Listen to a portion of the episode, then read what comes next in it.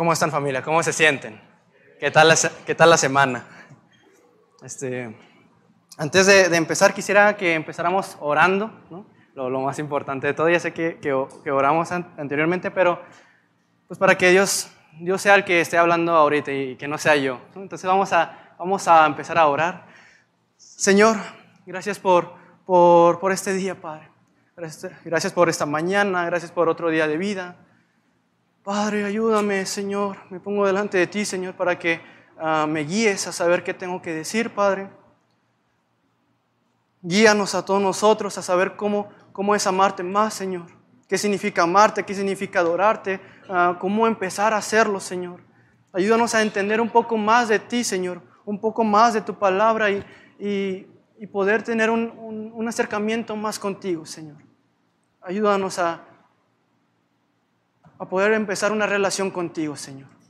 Así que te entrego este día, Señor, que se haga tu voluntad, Padre. Y estamos aquí, Señor, dispuestos a decirte, Señor, qué quieres que aprenda el día de hoy. En el nombre de Jesús, amén. Muy bien, familia, pues para los que no me conozcan, para los que no he podido hablar un poco con ustedes, pues soy Jonathan de la Cruz. Uh, ahorita estoy estudiando, pues bueno, ahorita estoy en dos carreras, una licenciatura y otra en carrera técnica en radiología.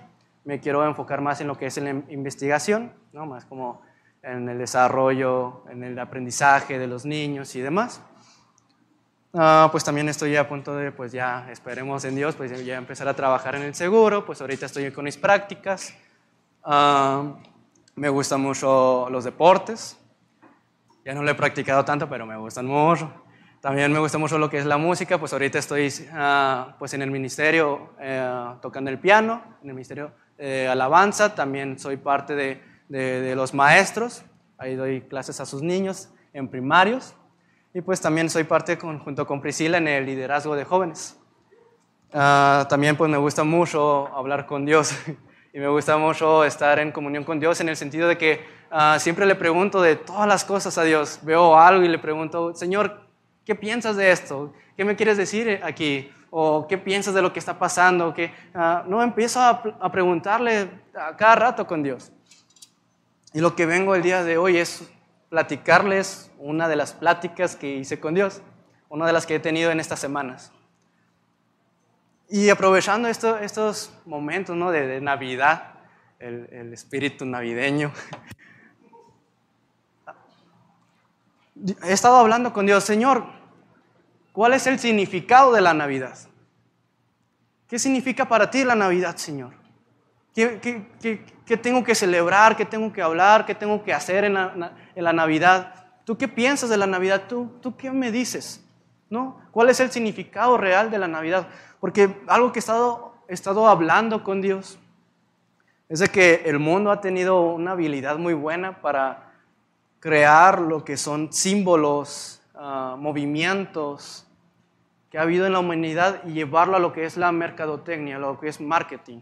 ¿no? Lo llaman como merchandising, no sé si lo pronuncié bien, así lo decían en Google, pero es como la habilidad de poder hacer un movimiento o tomar el símbolo de algo y explotarlo en lo que es en la economía, cómo venderlo más. Entonces veía como, como pues sí, da, da, da risa, ¿no? Como como vemos, vemos playeras de, de, Che Guevara, ¿no? de Che Guevara 199, junto al lado de, de, una playera de Mickey Mouse. Como que no, no checa, ¿no? Como que, ¿por qué Mickey Mouse y Che Guevara van a estar en un mismo lugar? O sea, es, un símbolo de, de, un movimiento muy, muy, muy, muy fuerte. Entonces, yo lo que me ha estado hablando es que también ha pasado un poco en la Navidad. ¿no? La Navidad, cómo, cómo lo llevan, ¿no? De que son regalos y luego un pinito y lo decoras y luego las comerciales, las películas de, de Navidad, ¿no? A, mi mamá, aprovechando que no está mi mamá, uh, le gusta mucho ver películas navideñas románticas, ¿no? De que se encuentran y, y empiezan a, a no, todo esto de, de la Navidad y, y, me da risa, o sea, cómo empiezan a ver tanto estos, estos comerciales, ¿no? Coca-Cola, cómo empieza y que lo ponen en una mesa y ponen la Coca-Cola en medio y, y, que todo muy bonito y todo. Lo han llevado a lo que es la mercadotecnia, uh, la Navidad. Pero yo le decía al Señor, pero para ti, ¿qué es? ¿Qué significa la Navidad? Entonces, Dios me, llevaba a la Biblia y me, mostraba durante todo, toda la Biblia cómo la Navidad nos relata una historia. Una historia de, de un Dios que se hizo hombre. Un Dios que se metió en un cuerpo de carne y hueso. Nos relata la historia de una pareja joven que tenía miedo. Nos relata el inicio de una esperanza que empezó con los gritos de una mujer en parto. Nos relata la historia de un infanticidio, de la muerte de, muchos niños provocados por un rey que estaba loco, la verdad estaba muy loco, que, que solamente estaba cuidando de que su gobernatura siguiera. Nos habla de una historia trágica, pero a la vez emocionante, de una esperanza. La Navidad no es como una época de solamente regalos o, o de familia, no, nos habla de la historia del inicio de una esperanza para nosotros. Y puede llegar, llegar la, la, la, la, idea de que no, pues no nació en estas fechas Jesús y, etcétera, pero a mí se me hace una, una fecha en diciembre, se me hace una, una fecha muy bien planeada, ¿no? El, el término de un año y el inicio de, otro, una, etapa que, que, te ayuda a saber lo que has hecho durante todo este año y saber lo que tienes que hacer para el siguiente año. Se me hace un, un bonito ah, mes para recordar que, que Dios nos tiene algo preparado. Y es lo que les quiero mencionar el día de hoy. Entonces, Dios nos, ¿qué nos quiere recordar el día de hoy? ¿Qué nos quiere recordar con esta Navidad? ¿Qué nos quiere recordar con este, con este mes? Dios me recordaba que, que habían tres regalos que nos quiere dar. Hay más, pero por cuestión de tiempo y por todo, voy a, voy a mencionar tres regalos importantes.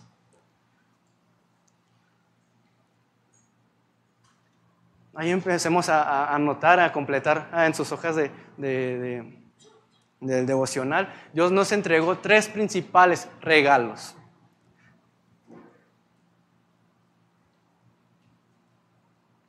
El primero es el primer regalo que Dios nos quiere recordar el día de hoy. Y ya para entrar de lleno a lo que es importante. Dios nos quiere, o más bien en, el otro punto es que Dios nos rescató. Y es de los regalos más bonitos que pude haber tenido.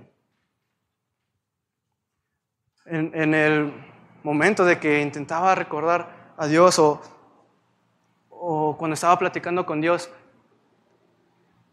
primero me ponía, ¿no? Para poder saber cómo recibir de la mejor manera un regalo, tengo que saber en qué situación me encontraba.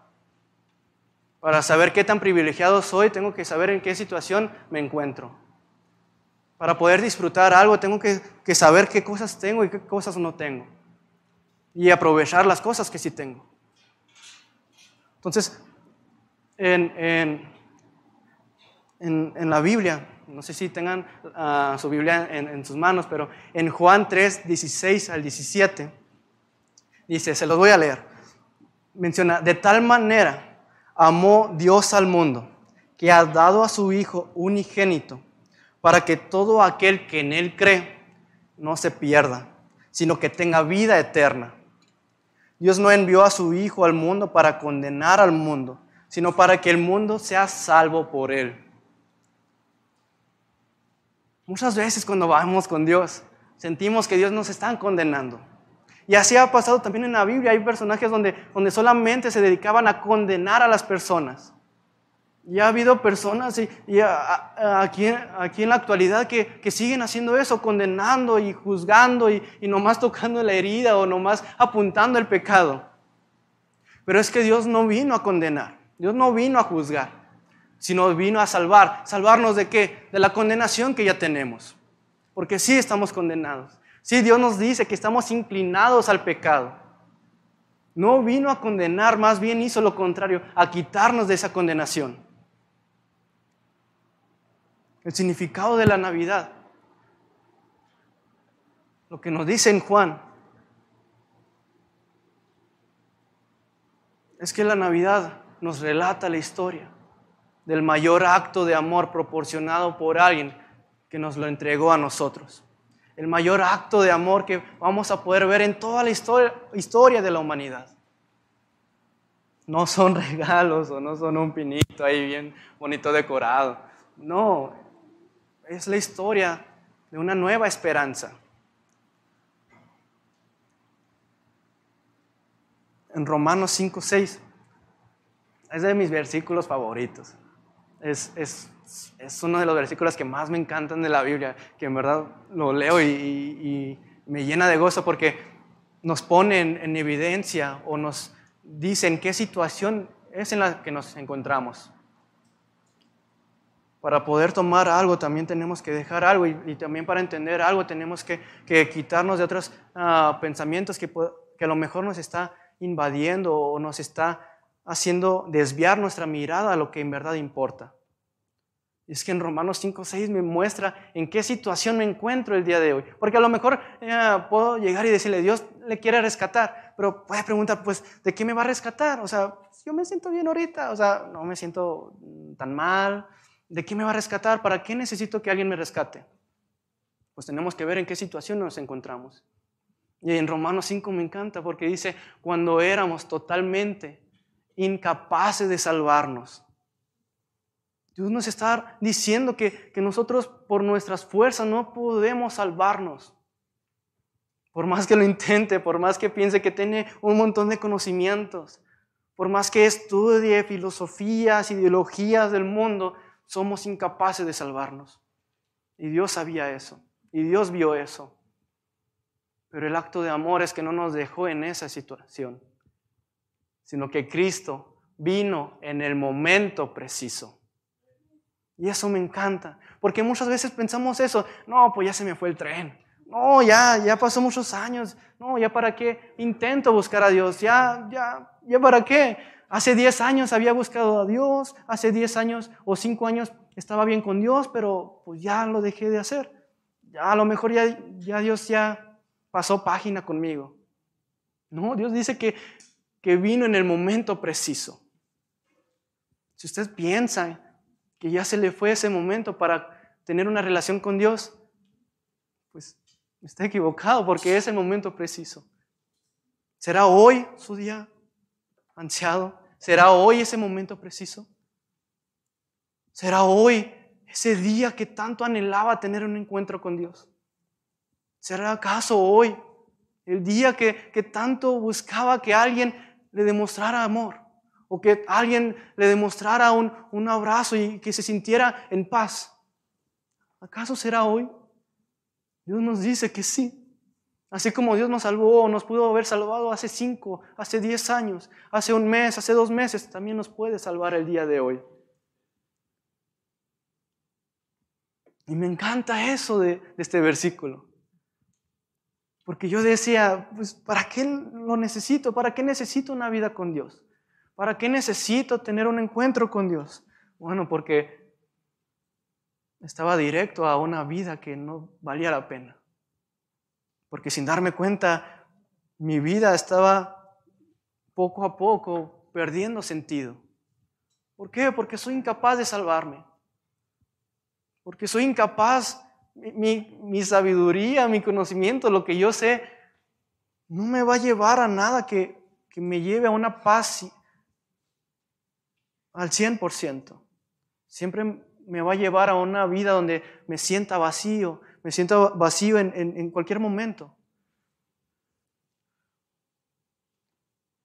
Dios vino a tener una reconciliación, a que pudiéramos otra vez estar con Dios, a que pudiéramos otra vez tener un, un, una comunión, una relación con Dios.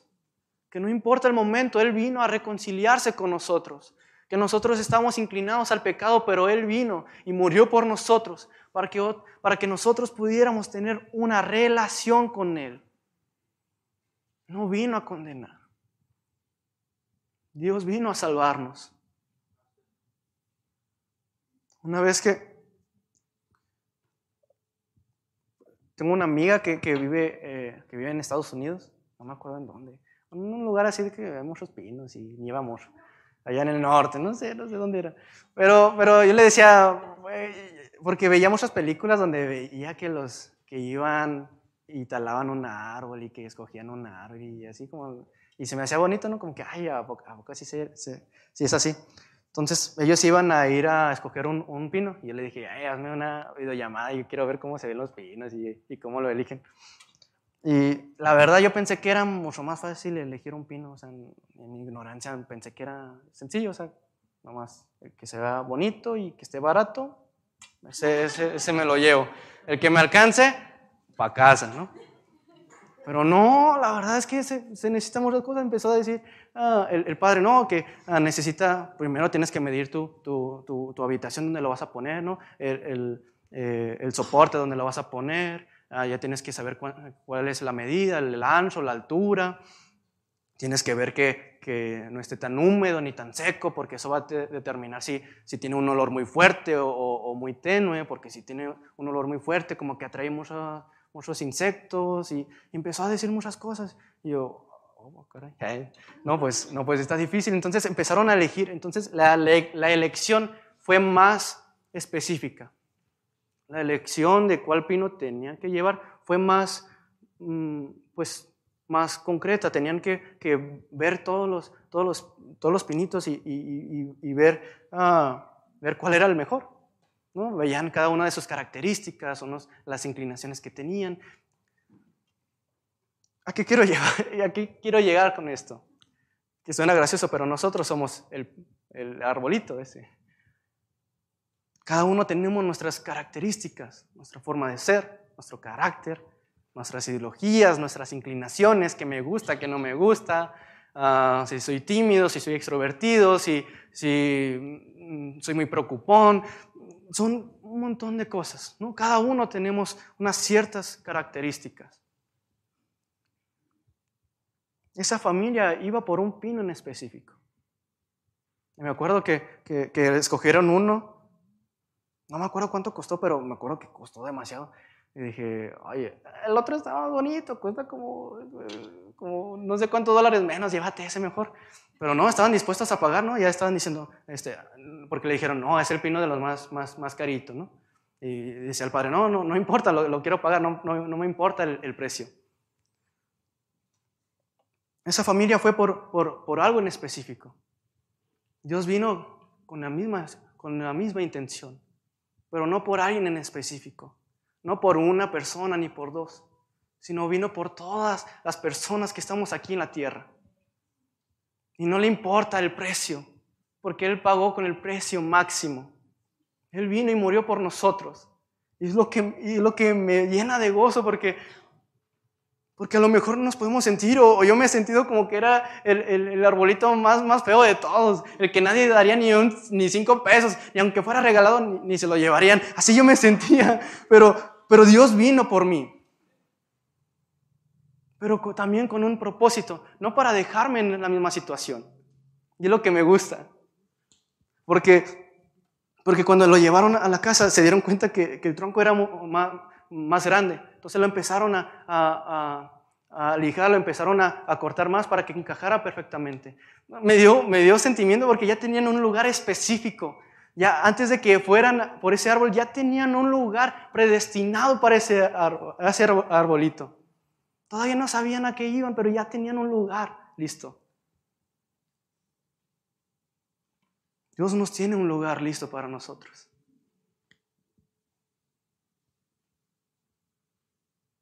A lo mejor estábamos en medio del bosque, en la soledad, en el frío, pensando que nadie nos va a, llevar, ¿no? porque los árboles que no se compraban los iban a llevar como, como, como, leña. Estábamos ahí en, en, medio del bosque esperando a que alguien nos rescatara, porque estábamos predestinados a, al fuego, estamos predestinados a, a una vida vacía, pero Dios vino a rescatarnos, a sacarnos de ese lugar, de esa soledad de ese momento, de ese lugar, de esa situación que, nos abrumaba, de ese lugar, de ese momento que pensábamos que, que ya no había otra solución, donde en verdad queríamos tirar la toalla porque sabíamos que éramos incapaces de solucionar la situación. Pero Dios vino por cada uno de nosotros y pagó con el precio máximo. pero para rescatarnos de ahí, pero para llevarnos a un lugar que nos tenía listo. Y ese es el primer regalo.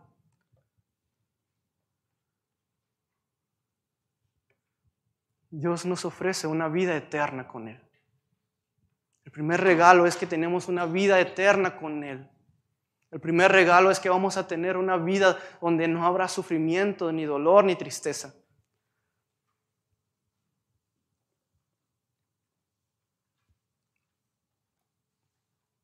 Me encanta, me encanta ver esa imagen de, de cómo Dios no nos quiere dejar como estamos. A lo mejor sí, no éramos el árbol más bonito, pero nos empieza a decorar, nos empieza a poner esferas, nos empieza a poner luces. No nos deja como estamos. Sí, tenemos imperfecciones, pero Dios busca empezar a forjar en nosotros un carácter que valga la pena. Entonces, es lo que, lo que busco a Dios.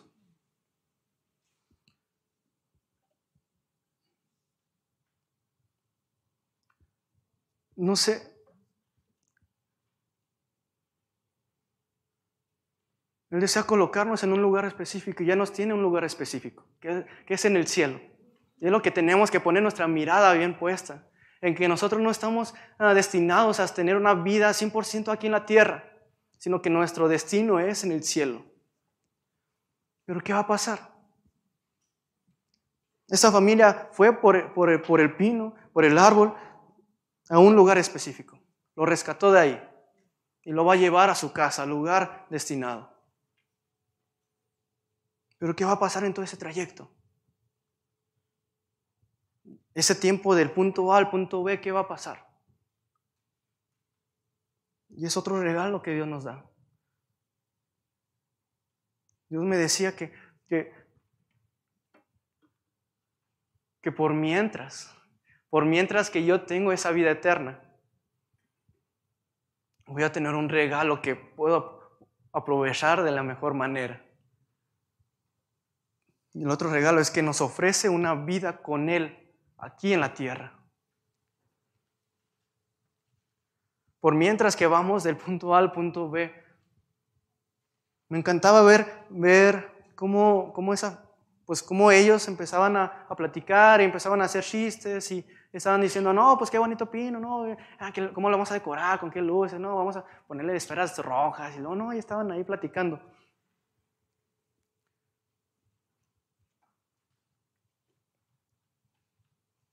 Dios nos ofrece que por mientras que vamos a la vida eterna, Dios nos va a empezar a enseñar cómo permanecer en ese propósito, cómo no desviarnos de ese camino, cómo no desviarnos de, ese sentir.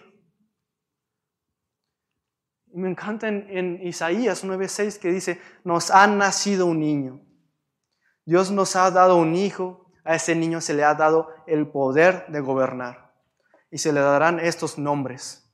Consejero admirable, Dios invencible, Padre eterno, príncipe de paz.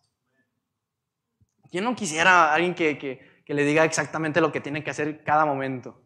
A mí me encantaría porque la verdad, abriendo mi corazón, la verdad, en estos meses no he tomado las mejores decisiones, porque, porque de repente me di cuenta que me metí en muchas cosas. de repente me, me, desperté después de, de, tres horas de sueño y me di cuenta, pues me metí a dos carreras, ya estaba pues con lo del trabajo, con las prácticas, que tenía que ser 400 horas. Escuela, por favor, quítenme horas, ¿no? Ya, si escuchan este tema. No, 400 horas. Y yo, ay, ¿cómo le voy a hacer? ¿No? Pues también pues, en, los ministerios, ¿no? Tenía que prepararme para, para con los jóvenes, en, en, ensayar con, las, con alabanza. Me metí en muchas cosas. Yo, yo, yo, diciendo, no, sí, puedo con todo. Y empecé a decidir, no, así me meto. Y no, uh, sí, sí puedo sacar hasta beca, de, ah, beca académica, ¿no? Y ya estaba decidiendo. Y al último me di cuenta que mis decisiones no fueron las mejores. Pero ahorita que ya estoy viviendo y estoy buscando a Dios como mi consejero admirable. Sigo con las mismas cosas, sigo con las mismas situaciones y sigo con las mismas ah, actividades. Pero yo le decía, Señor, aconsejame a saber cómo aprovechar mejor mi tiempo, cómo aprovechar cada hora de la mejor manera. Señor, sí, la carrera es importante, pues tengo que pensar en un futuro y, poder tener un, un futuro estable. Pero quiero dedicarme más a cómo buscar agradarte más a ti. Sí, me importa la carrera, pero me importa más vivir una vida que te agrade a ti, Señor. Entonces ayúdame a saber cómo aprovechar mi, mejor, uh, aprovechar de mejor manera mi, tiempo. Yo le decía, Señor, si, si, es tu voluntad que sigan esas carreras, pues ayúdame a saber cómo, pues no sé, que todo lo que escuche en, en las clases se me quede grabado en mi cabeza y ya no tenga, que ya no tenga necesidad de estudiar. Aconsejame cómo estudiar de la mejor manera para que sea lo menos tiempo posible y así después aprovechar el tiempo restante en leer tu palabra, en orar más, en agradarte más, en actuar más, en, en poder bendecir más a la gente, en poder bendecir más a la iglesia. Y Dios me empezó a saber cómo, cómo actuar. Me enseñó, me aconsejó cómo actuar con mis maestros.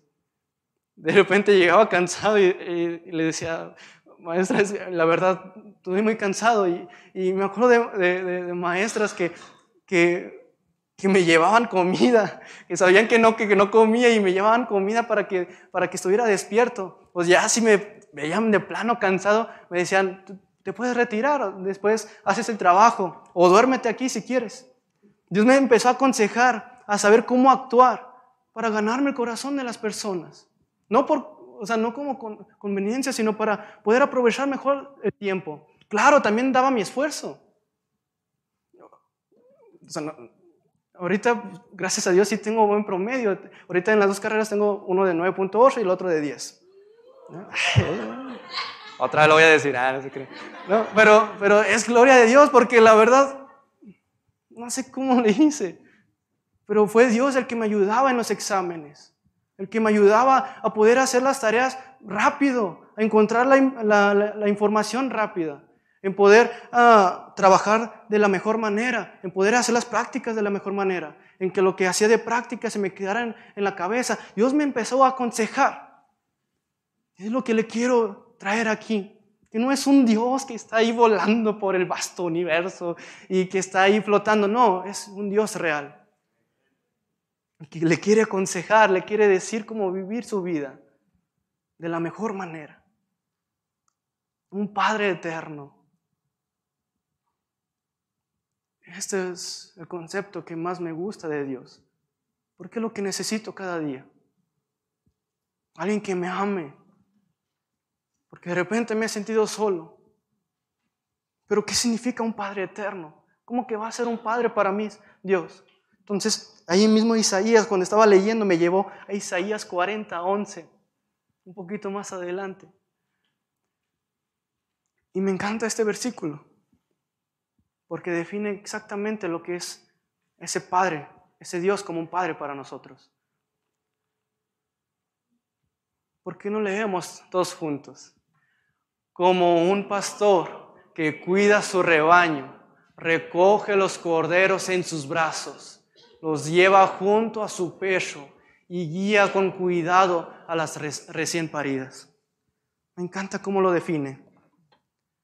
Como un pastor que cuida su rebaño, recoge a los corderos, los lleva a su, a su pecho, los lleva más cerca de él, a su corazón, los lleva como, como un hijo, como un niño, como un bebé que necesita de protección. Porque lo que necesitamos, la verdad, somos muy indefensos. Ya hablamos, y si hablamos de naturaleza, pues somos la especie que menos puede existir solo. O sea, todos los animales al menos tienen garras y colmillos y pueden defenderse. Nosotros no tenemos nada. Somos indefensos para, para el mundo. Dios nos cuida como ese rebaño, como corderos. Los corderos necesitan de un, de un pastor, de una guianza, porque si no, empiezan a caminar, a caminar y se meten a lugares peligrosos y, de repente se encuentran con un lobo y, ah, mira qué bonito lobo y ya se acabó su vida ahí. A veces vivimos de esa manera. No sabemos qué rumbo tenemos, pero estamos caminando. No sabemos a, dónde tenemos que ir, pero estamos caminando. Tú, tú sigue a la, manada. No, no preguntes a, a, dónde van. Tú, tú nomás síguelos. Si tú vas ahí y sigues a toda una ideología o todo un pensar o todo un pensamiento, todo un movimiento y, ni, ni, sabes cuál es el objetivo, pero ahí, ahí estás avanzando. Dios quiere ser ese Padre eterno.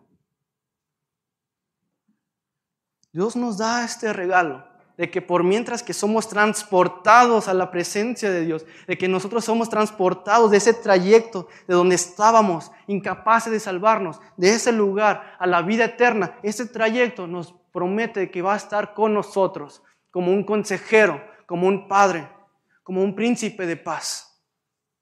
¿Quién no quiere eso? Una relación con Dios que, no es uno donde no sabemos dónde está o que, pensamos que nomás está escuchando a, personas que, están en situaciones peores que las mías. No, Dios está escuchando a cada, cada uno de nosotros. Porque, como les dije al principio, Dios vino por todos, no por unos cuantos. Dios pagó por todos, para cada uno de nosotros. No es un Dios que que, es como de que, no, no me entiende, no entiende mi situación. No, sí nos entiende. Por eso es el consejero admirable, porque entiende cómo, cómo, cómo nos sentimos, porque entiende nuestro, pesar. A veces yo oraba y le decía, no, Señor, pues a lo mejor ni, ni me entiendes, ¿para qué te pido ayuda? No, mejor lo voy a intentar con mis fuerzas, a ver, a ver, a ver qué, qué onda. Hay una historia que me encanta, que lo leí hace, hace tiempo. Eh, creo que era el rey de, Escocia, rey Santiago, rey Santiago V. Me llamó la, atención su, historia porque, porque cuenta, la, relata la historia de que el, rey Santiago se quitaba las vestiduras reales, se quitaba toda la ropa de, rey y se empezaba a colocar ropa de campesino. Entonces se bajaba del castillo y empezaba a caminar por, por todo, todo el reino, preguntando ah, las inquietudes, los problemas de las personas, ¿no? ¿Qué cosas te, te molestan? ¿Qué cosas ah, se te hacen difícil? ¿No? Empezaba a tener una convivencia con cada uno de ellos. Entraba a sus casas y comía con ellos. Intentaba entender su situación. Dios hizo lo mismo con nosotros se quitó las vestiduras de, ese Dios y se puso, se puso en el cuerpo de un humano, en un cuerpo de carne y hueso. ¿Para qué? ¿Para qué lo hizo? Para que nosotros entendamos que Él nos va a entender, porque Él sufrió lo mismo que nosotros, porque Él también sufrió, tuvo sentimientos, sí, era 100% Dios, pero también era 100% humano. Entonces sí nos entiende, porque tuvo las mismas dificultades y sufrió como cualquiera de nosotros. No es un Dios que, que nomás me está diciendo qué hacer y no qué hacer. No, Él se duele y, se preocupa por nosotros. Él nos guía porque sabe que, que somos indefensos, porque sabe que somos incapaces de salvarnos. Y con ese amor nos quiere llevar a una vida eterna. Nos quiere llevar a un propósito. Dios vino a salvarnos. Ese es el regalo que Dios nos da. No sé si quiere empezar una relación o una, un acercamiento con Dios, o si lo dejó de hacer, o, o no, o, o para nada quiere tener una relación con Dios. Pero el día de hoy quiero recordarles que puede empezar a dar el primer paso para tener un acercamiento más con Dios. Porque hoy, a lo mejor hoy puede ser el momento preciso en que empiece una vida que nunca ha experimentado. Una vida que a lo mejor tanto ha anhelado, tanto ha deseado y lo ha visto como muy lejano, pero a lo mejor el día de hoy es el momento preciso para empezar a hacerlo. No caiga en la mentira o en la mala práctica de que el pecado te tiene que alejar de Dios. Yo la verdad muchas veces iba con Dios y le decía, Señor, es que ¿por qué voy a orar? Si, si hay mucho pecado conmigo, ¿con qué cara voy a llegar contigo? Señor, es que ¿para qué, para qué intento buscar o tener una vida contigo si, si ya me conozco la primera semana me voy a, voy a desanimar o, o voy a bajar la guardia?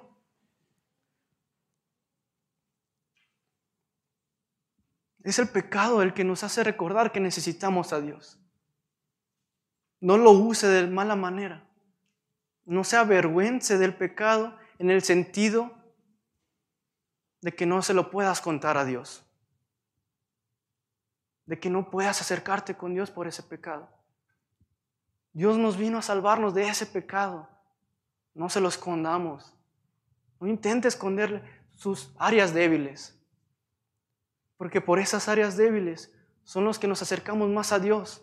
Porque con esas áreas débiles, porque por, esas, por esos pecados nos damos cuenta de que necesitamos de alguien que nos salve.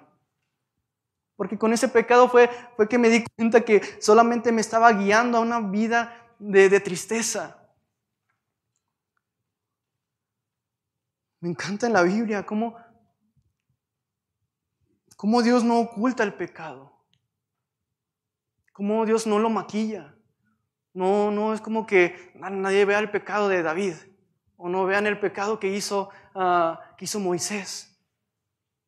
No, me encanta cómo cada una de las historias de los grandes héroes, de los grandes personajes bíblicos, resalta el pecado de cada uno de ellos. Porque me muestra cómo, cómo Dios, Dios usó a un, a un mentiroso Dios usó a un asesino de cristianos, a una persona que se dedicaba a perseguirlos, a una persona que, que, tenía problemas con, con, la ira. Lo llevó hasta cortar una oreja. ¿Cómo usó a, a, campesinos? ¿Cómo usó a, reyes? ¿Cómo usó a, a pescadores? Pescadores, prostitutas, cómo usó a personas que, que, eran, ah, que para la gente lo veían como personas que, que no eran la mejor, no era el, árbol más bonito, de hecho era el más feo. Usó a un tartamudo y yo me emociono cuando, cuando leo de Moisés cómo lo usó porque yo soy tartamudo, entonces como que, ay Señor, si lo usaste a él, me puedes usar a mí. Entonces yo me alegro cada vez que veo las dificultades, los conflictos, los pecados que tenían cada uno de ellos, porque me doy cuenta de una cosa, de que nuestra historia con Dios no empieza con nuestro pasado, sino la historia con Dios se empieza a escribir desde una vez que le entregas ese pecado, esa área, y empiezas a tener un futuro con Dios. Me encanta leer la Biblia porque me hace dar cuenta de eso que mi, historia, mi futuro, no lo determina mi pasado. Dios lo tiene bien establecido qué quiere para mí en un futuro. Dios ya me tiene un lugar específico. Si se siente pecador cada vez que va con el Señor, que cada vez que habla con Dios, no lo vea como, como algo malo. Yo voy con Dios para que me, muestre las áreas débiles que tengo que quitar, los pecados que tengo que quitar, porque son los mismos que me, que me han llevado a una vida de miseria.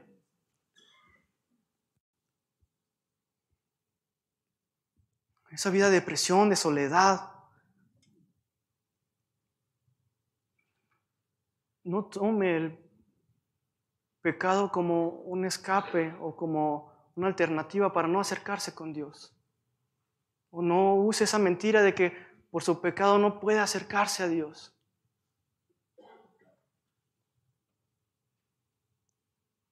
Dios quiere quitarle ese pesar. Pero primero tenemos que ver qué hay mal en mí. Primero tenemos que ver qué, qué cosa estamos haciendo mal. Sí, va a ser incómodo el ver cómo está mi corazón el ver que, tengo pecados. Y sí, va a ser incómoda porque es como si te, estuvieran tocando la herida. y, lo estén tocando y, y nomás sientes el dolor y te va a incomodar. Pero lo bonito de Dios es que cuando, cuando más empieza a tocar tu herida es porque te lo está curando. Porque con amor también te abraza y te empieza a curar. Y empieza a cicatrizar esa herida. Yo quiero que toque mi herida para que lo, para que lo cure. Para que empiece ese, ese periodo de cicatrización. Para que al último me dé cuenta y vea mis cicatrices, cicatrices y diga, cada uno de, ellas que, pueda decir esta cicatriz, solamente puede decir una cosa, Dios estuvo aquí y me, y me curó. Esta cicatriz significa algo, que Dios estuvo conmigo y me curó. Que no me dejó con, con las mismas heridas, que no me dejó como, como me encontró, sino me, buscó y buscó la mejor manera de cómo poder yo ser mejor para Dios, cómo ser mejor persona, mejor trabajador, mejor estudiante. Yo quiero tener un cuerpo donde diga, Dios estuvo aquí. Yo quiero tener un carácter que diga, el Señor estuvo un, estuve un tiempo con Dios. Me enseñó esto, me enseñó aquello.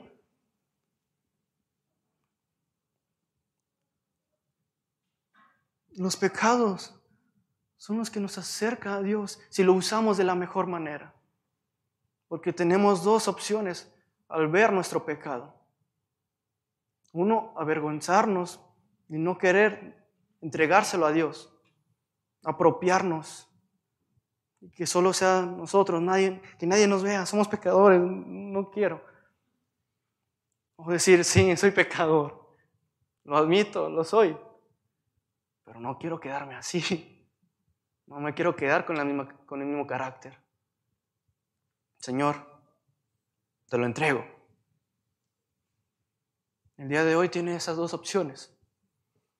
Entonces, pero antes de seguir más, antes de, decir el otro regalo que Dios nos tiene, no, los dos regalos que, que, le acabo de decir es primero que Dios nos quiere dar una vida eterna y dos, que quiere darnos una vida con, en relación con Él, una trayectoria donde Dios esté en continua relación con nosotros. Y le puedo decir más regalos, y le puedo decir más cosas, y le, puedo decir más, muchos versículos donde Dios nos promete cosas. Y, en este, en este momento donde, cuando estaba escribiendo este tema y, llegué a este punto, yo decía, Señor, recibo estos regalos. Oh, Señor, recibo, Padre, esa vida eterna. Oh, yo quiero esa vida en relación contigo, Señor. Ay, es lo que más anhelo, Señor yo todo feliz, ¿no? Estaba emocionado por, por estos regalos que eran increíbles. Pero Dios me empezó a decir, un momento, déjame preguntarte algo. Me hizo una pregunta que, que me dejó dudando buen tiempo.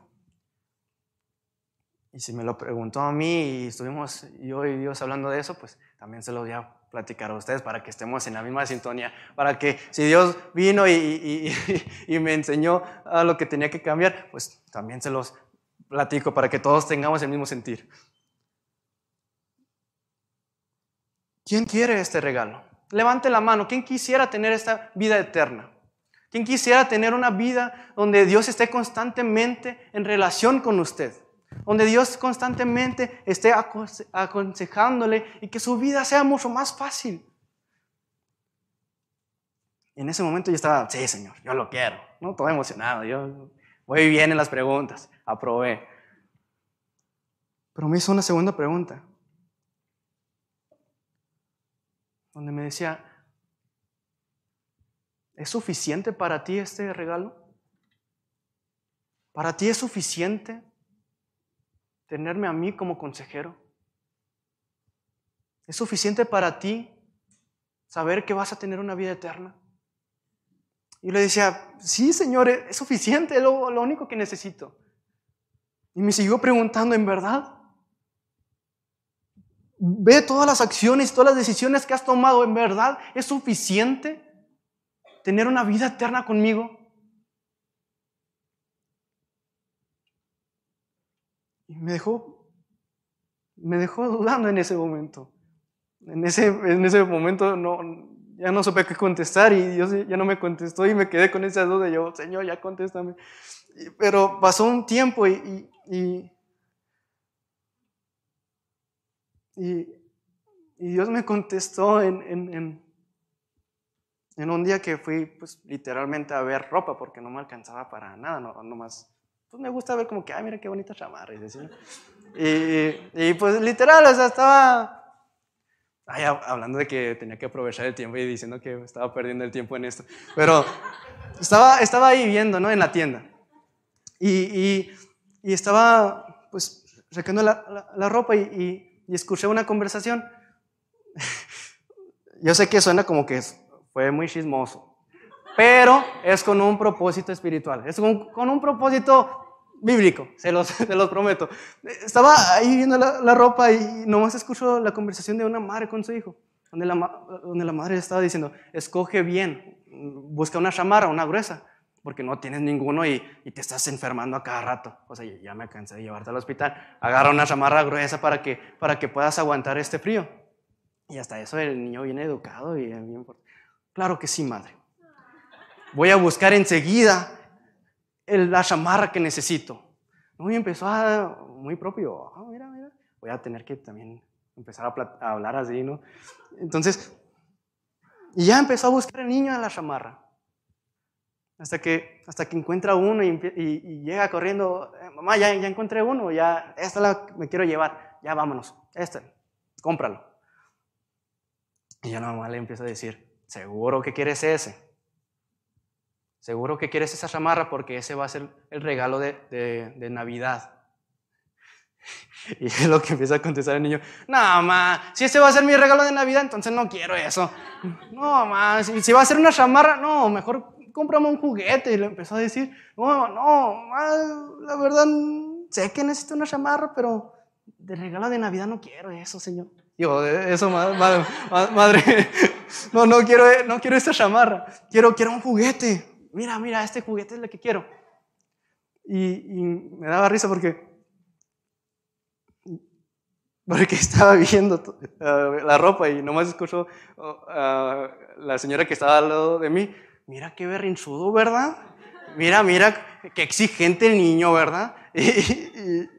Y, yo ya no seguí el juego, yo ya, como que, ya me voy. y,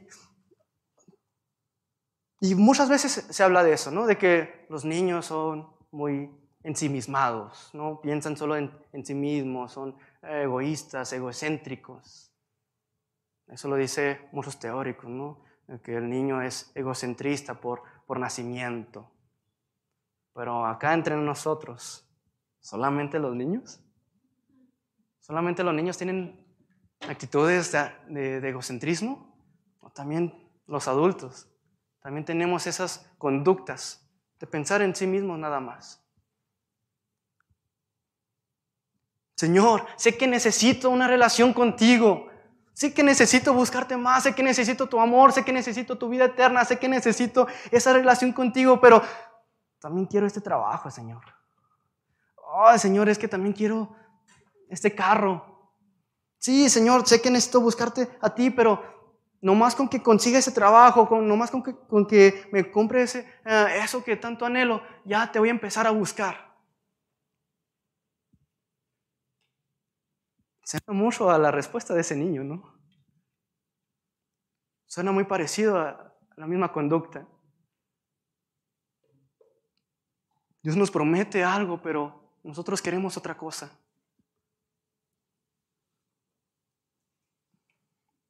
Sí, Señor, sé que es lo que, es lo que necesito, tu amor, pero quiero más, quiero más ese trabajo. Oh, Señor, recibo tu amor, recibo tu vida eterna. Pero si se viene en paquete, ¿no? En dos por uno, vida eterna con ese trabajo, entonces lo acepto con más ganas, Señor. Señor, si me das ese trabajo y también tu, ah, tu, tu amor, yo te voy a ofrecer toda mi adoración, ¿no? Dios nos enseña a ser mejores cada vez más. Nos muestra nuestro pecado y nos dice cómo salir de ese pecado.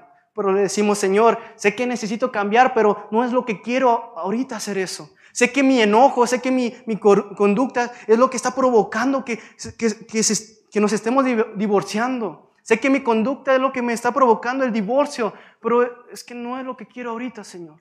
Sé que tú tienes la solución para poder rescatar mi matrimonio, pero mejor me quiero enfocar en el trabajo. Sé que necesito estar más tiempo en la iglesia, Señor, pero, pero me gusta más estar en mi casa.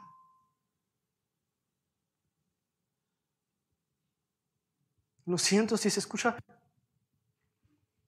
retador o, fuerte. ¿no? Es como llegar con Dios y decir, Señor, sí, aprecio tu regalo. La verdad es que lo aprecio mucho. Gracias por, por ese detalle. Es como si fuéramos como, como el niño, ¿no? Como que, Madre, ¿acaso no me quieres? ¿Por qué no me quieres regalar ese juguete? ¿No me amas? ¿Me odias, Madre? ¿Por qué no piensas en mí? Ese juguete me va a dar un sentir me hará ser alguien en la vida. Esa pistola de Nerf. Ese es lo que necesito, madre. Y empieza a llorar.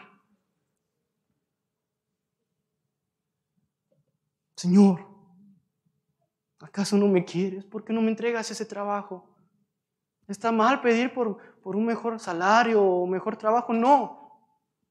Pero si tu corazón estuviera escribiendo una lista de regalos, ¿qué estaría pidiendo como primer lugar? algo material, un trabajo, una pareja, vacaciones o estar más tiempo con Dios. ¿Qué es lo que le falta en su lista? Lo siento si se escucha fuerte, pero, pero muchas veces en nuestra arrogancia, en nuestro egocentrismo, hemos menospreciado el regalo de Dios. Hemos menospreciado lo que significa una vida eterna con Dios. Hemos menospreciado lo que significa tener un Dios que es nuestro consejero. Al punto de decir, Señor, sé que es el mejor consejo de la vida. Sé que eso me va a solucionar los problemas, pero no es lo que busca ahorita. Nuestro egocentrismo ha provocado que hemos menospreciado el amor de Dios mientras no sea suficiente para usted el amor de Dios, mientras para usted no sea suficiente el amor de Dios que le ha demostrado, va a vivir una vida de necesidad. Mientras no sea suficiente para usted lo que Dios tiene para, para, para su vida, siempre va a sentir que necesita algo más.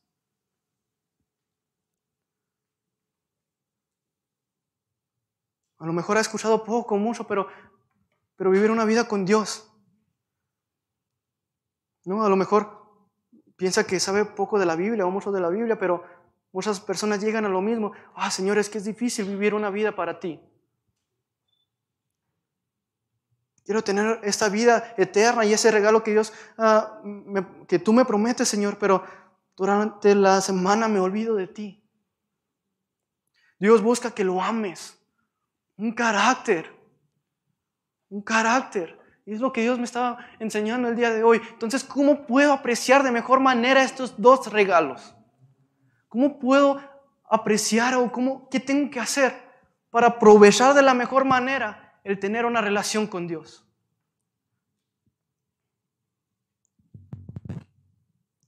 Y es tener un carácter agradecido.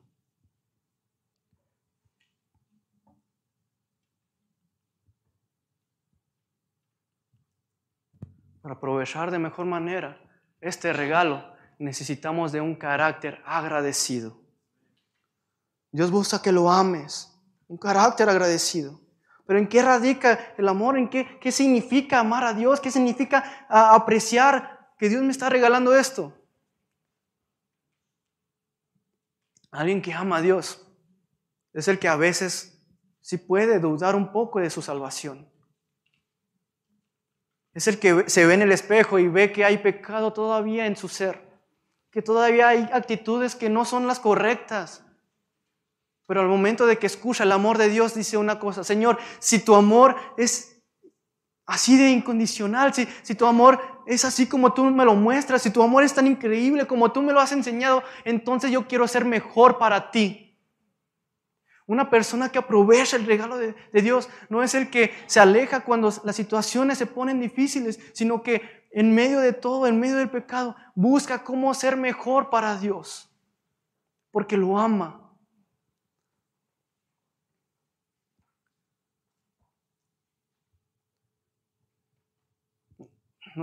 Para los que están casados, no sé, las primeras citas que estaban con su pareja, no sé si empezaron a tener actitudes diferentes, ¿no?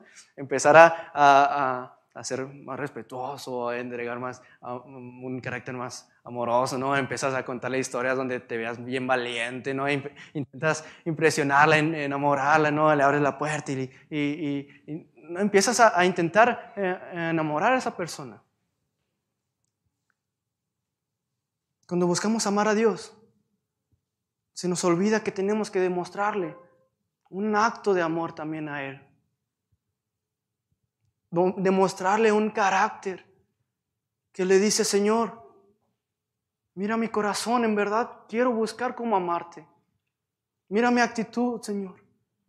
Mira que, lo hice con toda la intención de, de, de glorificar tu nombre. Dios nos dio este regalo de ser hijos suyos. Se siente feliz de ser un hijo de Dios de ser parte de la familia de Dios.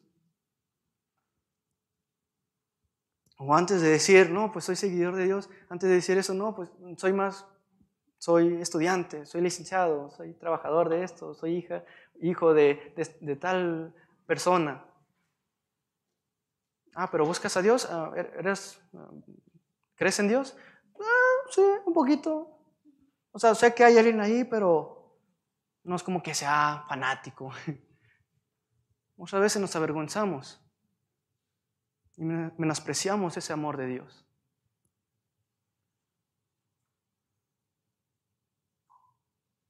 Hay algo que Dios también me ha estado hablando en estos días. No en ese trayecto, de saber que estaba en un lugar lleno de soledad y Dios me manda a una vida eterna. En ese trayecto, Dios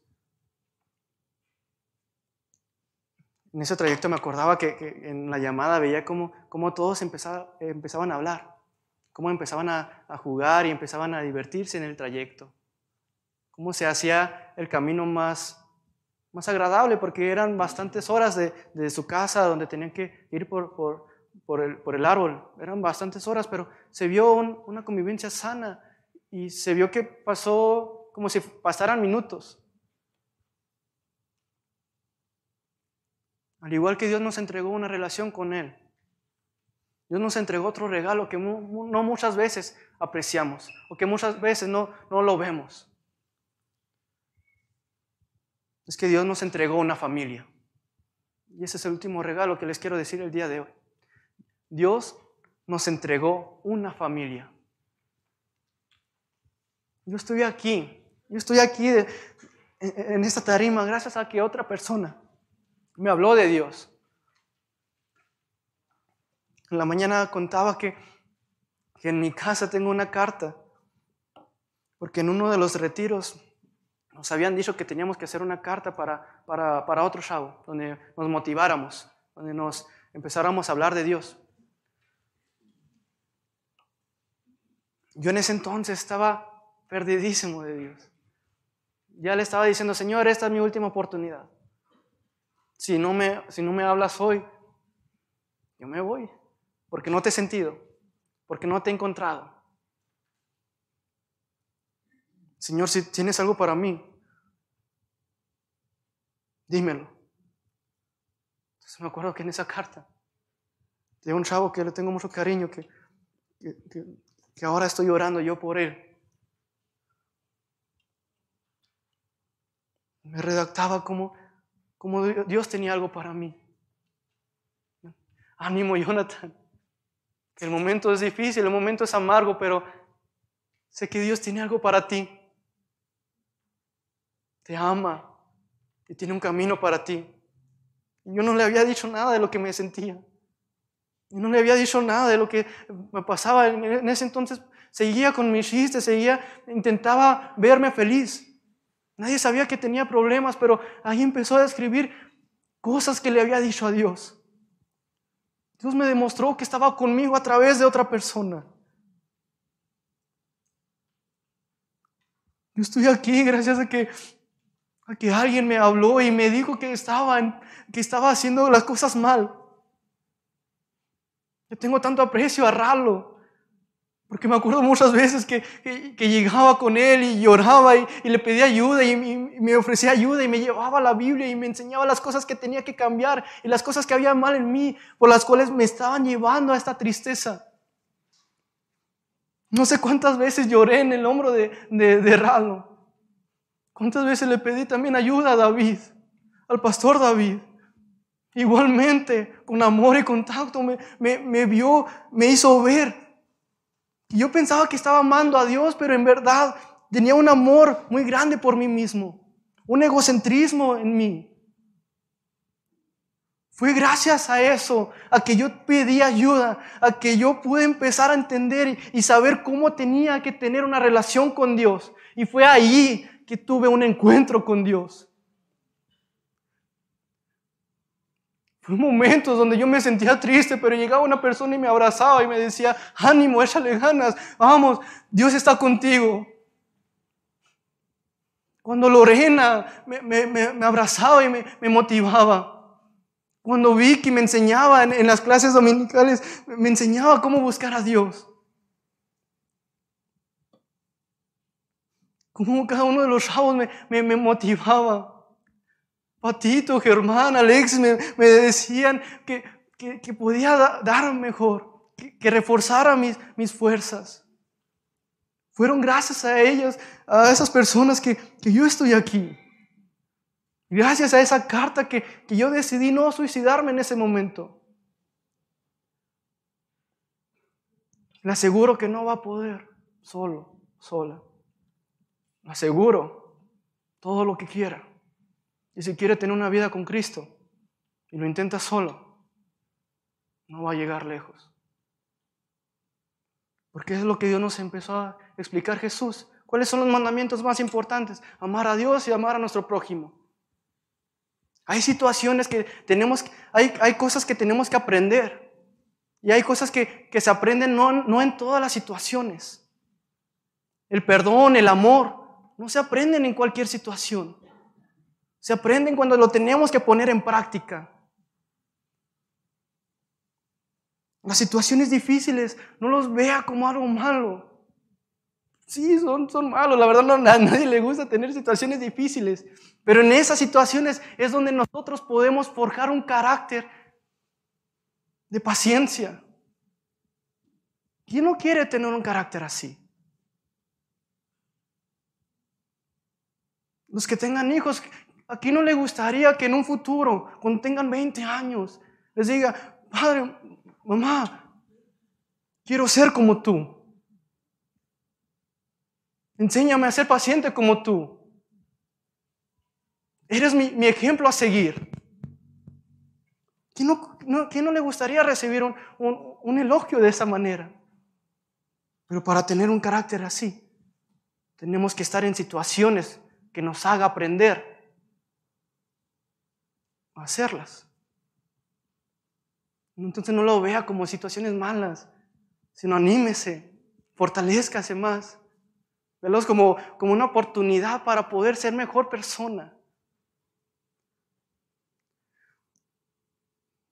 Dios me demostró su amor a través de personas que, que no quisieron quedarse con ese regalo para sí mismos, sino que vinieron y me enseñaron la vida eterna, me enseñaron lo que es una relación con Dios. Lo siento si hubo una iglesia que, no, que solamente le, tocó la herida o solamente le juzgó. Jesús sí, sí nos hace ver nuestro pecado, pero nos cura al mismo tiempo. Perdóname, en nombre de esas personas, en nombre de esas personas le pido perdón, porque no le ha demostrado lo que en realidad Jesús vino a hacer, a salvarnos, no a condenarnos. Perdón. Si no ha querido buscar, si no ha querido buscar a Dios porque una persona le hizo sentir mal. Pero es que no, no podemos hacerlo solo.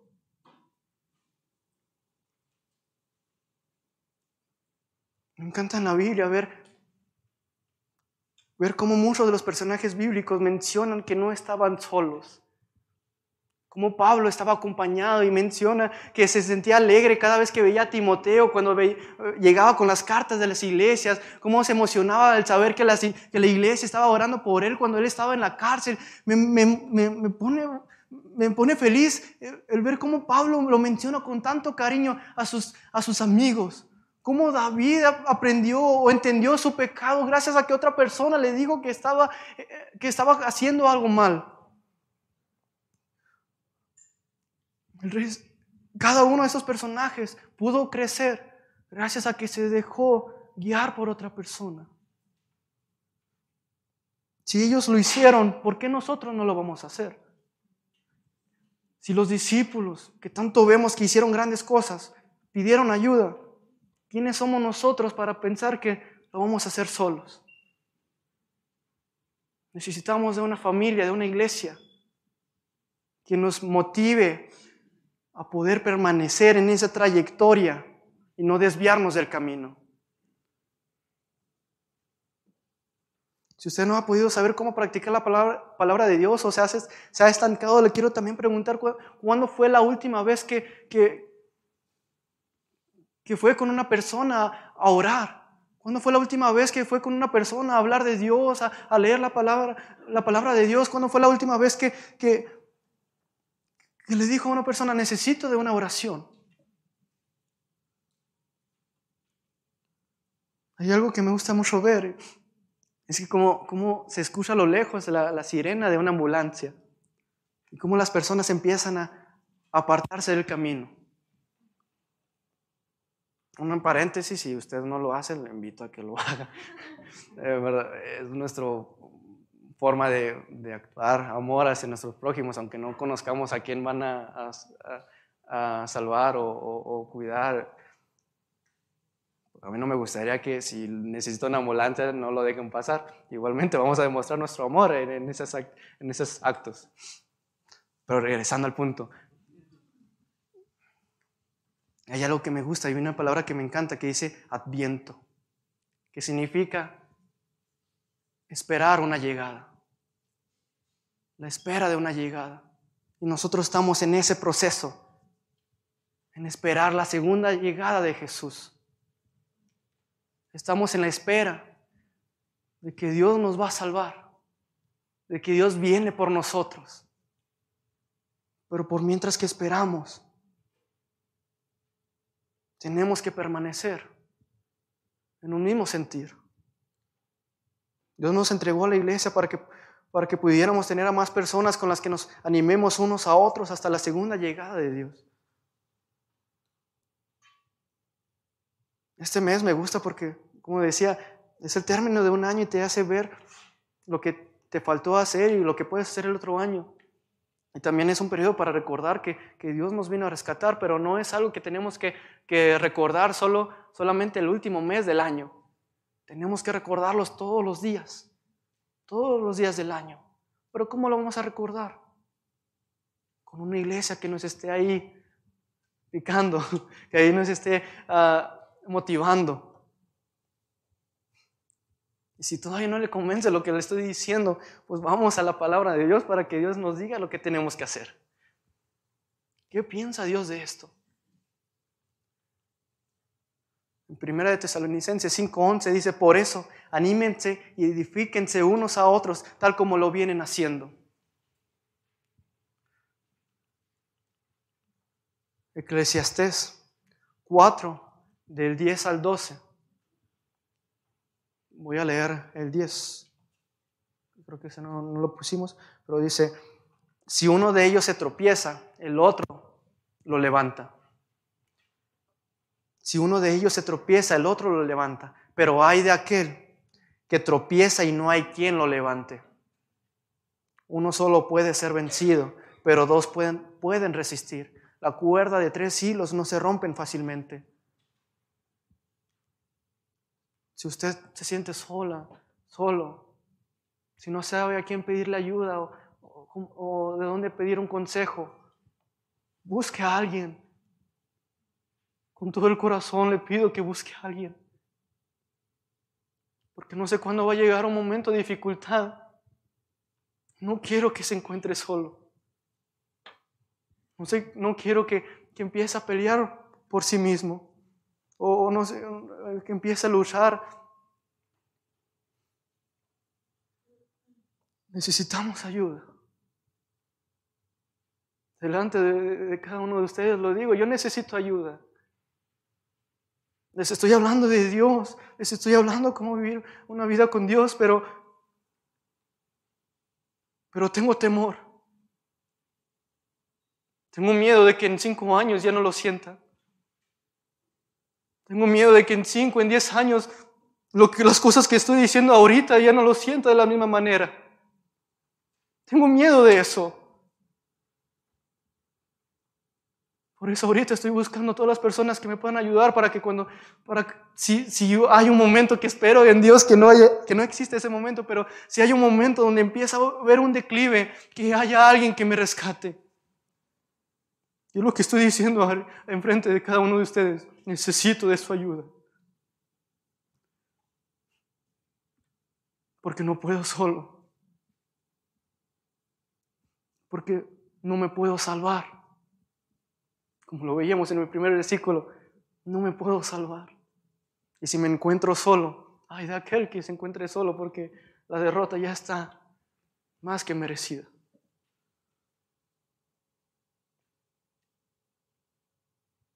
No intente vivir una vida cristiana solo. Están los cursos, están los domingos, venga. No sé si me ve muy joven, joven pero pero también estoy dispuesto a, si necesita ayuda, aquí voy a estar.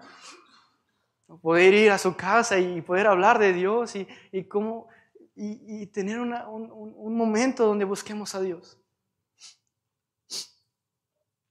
Porque eso nos dicen Hebreos. Por lo tanto, amados hermanos, cuidado. Asegúrense de que ninguno de ustedes tenga un corazón maligno e incrédulo, que los deje del Dios vivo Adviértanse unos a otros todos los días, mientras dure ese hoy, para que ninguno sea engañado por el pecado y se endurezca contra Dios. Pues si somos fieles hasta el fin, confiando en Dios con la misma firmeza que teníamos al principio, cuando creíamos en Él, entonces tendremos parte en todo lo que le pertenece a Cristo. Pues si somos fieles hasta el fin, con la misma firmeza que teníamos al principio. Eso me encanta y, lo leía en Apocalipsis y me recordaba y, decía, me has dejado de amar o empieza a amarme otra vez como el primer día que te hiciste cristiano.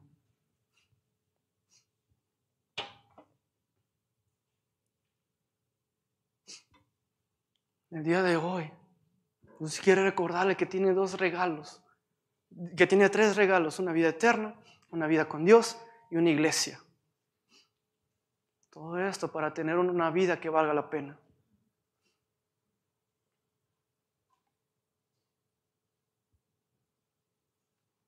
Ese es el significado de la Navidad. De que yo estaba predestinado a una vida de miseria de que yo ya estaba directo a una vida de tristeza, de, soledad, incapaz de salvarme. Pero Dios me entregó todo lo que necesito para poder ser salvo. Dios vino a salvarme. Entonces, no intente hacerlo solo. Si este año ha intentado buscar a Dios y no lo, no lo ha logrado, o, o, piensa que se siente solo, o, o, no sé si le faltó algo, no sé qué piensa de su año con Cristo, el día de, de este año, pero ¿por qué no empezar? ¿O por qué no, hacer, por qué no buscar a Dios de diferente manera el, el siguiente año? Para este año que viene, ¿por qué no empezar a tener una relación con Dios donde sea mi consejero, donde sea mi Padre? Donde Él sea el que me salve todos los días, donde que yo esté apreciando ese regalo, donde yo tenga una actitud de agradecimiento, de búsqueda de amor de actuar en amor hacia Él y al mismo tiempo saber o tener la actitud de tener gente que me ayude a motivarme y yo estar motivando a otras personas. ¿Por qué no empezamos a vivir una vida en Cristo de esta manera? Yo lo estoy intentando todas estas semanas. La verdad vale la pena. Cada segundo. Y lo voy a hacer. ¿Por qué no terminamos este momento o, todo este servicio en una oración? ¿Por qué no nos ponemos en, nuestros pies y hacemos una oración? Dios nos promete una esperanza el día de hoy. Como decía al principio, no sé si usted piensa que ya se acabó su tiempo o, de que, ¿para qué intentarlo? No, ya, ya se me fue el tren. Hubo, un evangelista que fue a, a, un pueblo y empezó a hablar de Dios. Hubo mucha salvación, hubo muchas personas que se entregaron a Cristo. Pero hubo una persona que se fue, que se alejó de, todo, de, ese lugar y, se fue al establo. Al término de, todo, el, todo el servicio, evangelista va y, sigue a este, a este, joven. Y empieza a hablar de Dios. Este joven empieza a decir, ¿no crees que no es el mejor lugar para hablar de Dios? O sea, es un establo muy, limpio. No es el mejor lugar para hablar de Dios o para hablar de las cosas que estás diciendo, de una esperanza o de una vida nueva. Y esa persona le empezó a decir,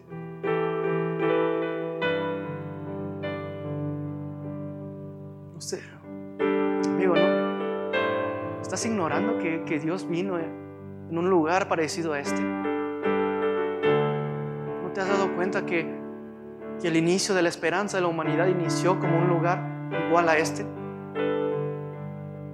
Y si esa esperanza inició en un lugar como este, ¿por qué no va a ser el inicio para, para ti? Si fue el inicio para toda la humanidad, ¿por qué en este mismo momento no puede ser el inicio de una esperanza para usted? Sé si para usted este es el momento preciso para ser salvado. Pero hagamos una oración. Si quiere entregarle su vida, si entendió el significado de la Navidad y, y entendió de que nosotros por sí solos no podemos una vida que valga la pena. Se entendió que, que Dios hace la vida más sencilla. Si, el día de hoy empezó a apreciar el regalo de Dios, entonces sígame en oración con esto. Repita lo mismo que yo. Señor, entendí el día de hoy que no puedo solo Necesito de tu ayuda, Señor. Me declaro, Señor, incompetente. Me declaro como alguien que no se puede salvar a sí mismo. Pero sé que tú sí puedes. Sé que tú sí me puedes salvar. Así que te entrego mi vida. Te entrego mis decisiones. Te entrego mi corazón. Te entrego mis pecados, te entrego mis dificultades, te entrego mis sentimientos, para que tú me lleves a esa tierra prometida, a ese lugar predestinado, a esa vida eterna. Te entrego mi, mi corazón para que empieces a forjar un carácter que valga la pena. Si, si quiere o si ya ha tenido una vida con Cristo, pero pero no, no, se ha apartado. También diga este de oración. Señor, a lo mejor muchas veces he, he sido arrogante He orado por un mejor trabajo. O he orado por, por una persona en especial, por, por, una, por, una, por un matrimonio, para que tú, ah, tú, hagas algo en mi pareja o, que tú hagas algo en mi trabajo. Pero ahora la oración que quiero hacer es que, Señor, yo también quiero ser de bendición para ese trabajo. Muchas veces he orado para que las cosas sean de bendición para mí, pero yo no he buscado ser de bendición para ellos. He orado por un trabajo que sea de bendición para mí, pero yo soy una bendición para ese jefe. Soy una bendición para esa pareja. Una bendición para los de mi escuela. Soy una bendición para los de mi familia. Perdóname si he sido arrogante. Perdóname si he sido egocentrista.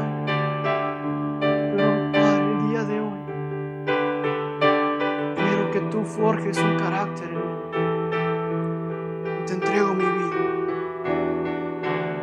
Te entrego todo, Señor. Para que tú hagas lo que a ti te plazca, Señor. Quiero perseguir tus sueños. Quiero perseguir tus pasos. Ya no quiero seguir viendo mi pasado. Quiero lo que tú tanto me prometes, Señor. Voy detrás de ti, Señor. Ayúdame a estar detrás de ti, Señor, en cada momento. En el nombre de Jesús.